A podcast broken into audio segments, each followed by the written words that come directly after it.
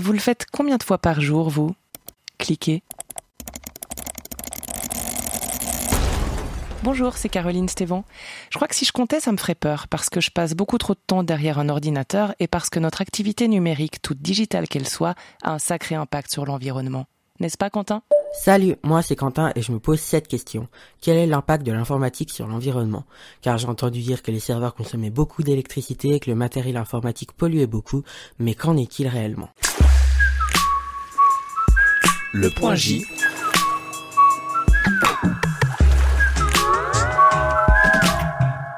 Le point J poursuit son rythme d'été avec les questions que vous nous avez envoyées. Pour répondre à Quentin, j'ai sollicité Solange Gernauti, professeure à l'Université de Lausanne et spécialiste des questions numériques. Bonjour Solange Gernauti. Bonjour. D'abord, j'aimerais poser le cadre. On trouve de nombreux chiffres sur Internet. Par exemple, lorsque la chanson Despacito de Luis Fonsi en était à 6,7 millions de vues sur YouTube, c'était l'équivalent de 11% de la consommation électrique de la Suisse en 2018. Envoyer un mail avec une pièce jointe d'un méga, c'est comme allumer une ampoule de 60 watts pendant 25 minutes. Google, à lui seul, utilise l'énergie de deux centrales nucléaires et demie.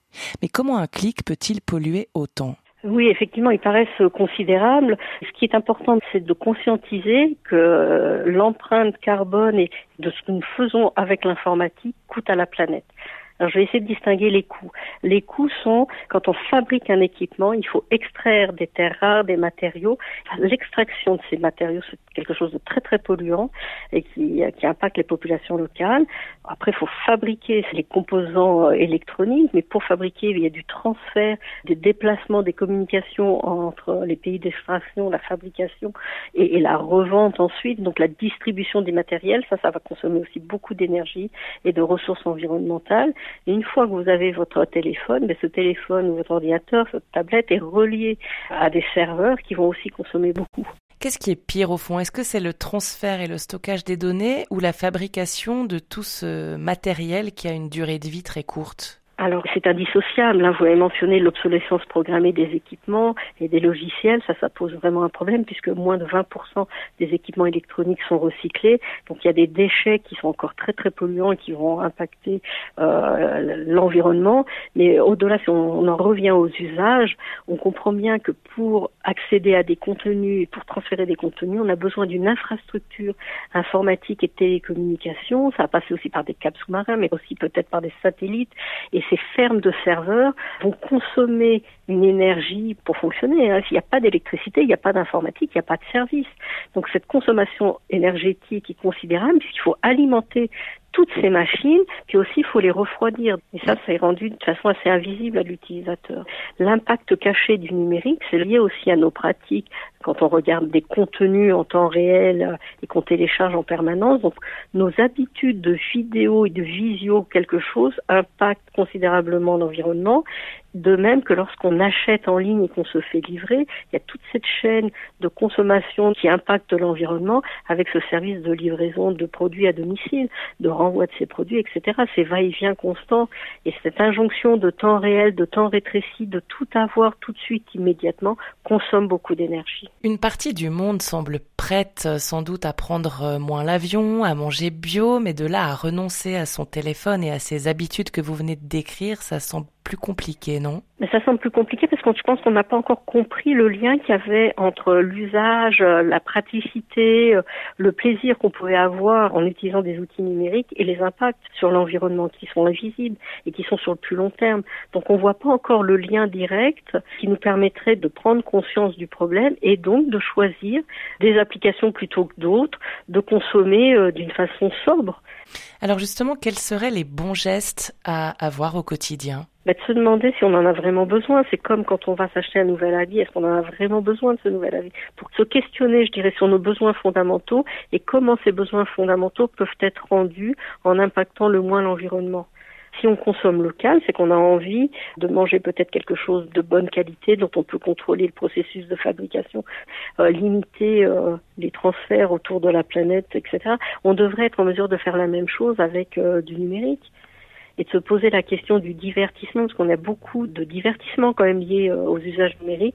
Est-ce que ces usages divertissants valent le coup? Vous parlez de consommer local, c'est possible avec des applis comme WhatsApp qui par nature sont là pour nous permettre de communiquer avec le monde entier? Euh, tout à fait une bonne question, mais euh, la plupart du temps, on a besoin que d'applications locales ou de contacts locaux. Mais l'international serait pas un problème si on passait pas par des acteurs hégémoniques. Regardez ce qui s'est passé avec SwissCovid. SwissCovid, c'est pas du tout suisse. Hein. La plateforme, c'est Apple Google. Hein. Tout ce qui se passe sur euh, l'innovation numérique, même si les startups sont financées par de l'argent public, dès lors que ce qu'elles inventent peut intéresser, c'est les acteurs hégémoniques qui rachètent. Quand vous parlez de l'impact sur l'environnement, quelles sont les principales conséquences en fait? C'est la limitation des ressources et c'est la surconsommation euh, des ressources. Donc d'où elle vient cette énergie? Comment elle est produite? Et quelle quantité d'énergie est nécessaire? Et on voit bien que plus on est connecté, plus on a d'usage, plus on aura besoin d'énergie.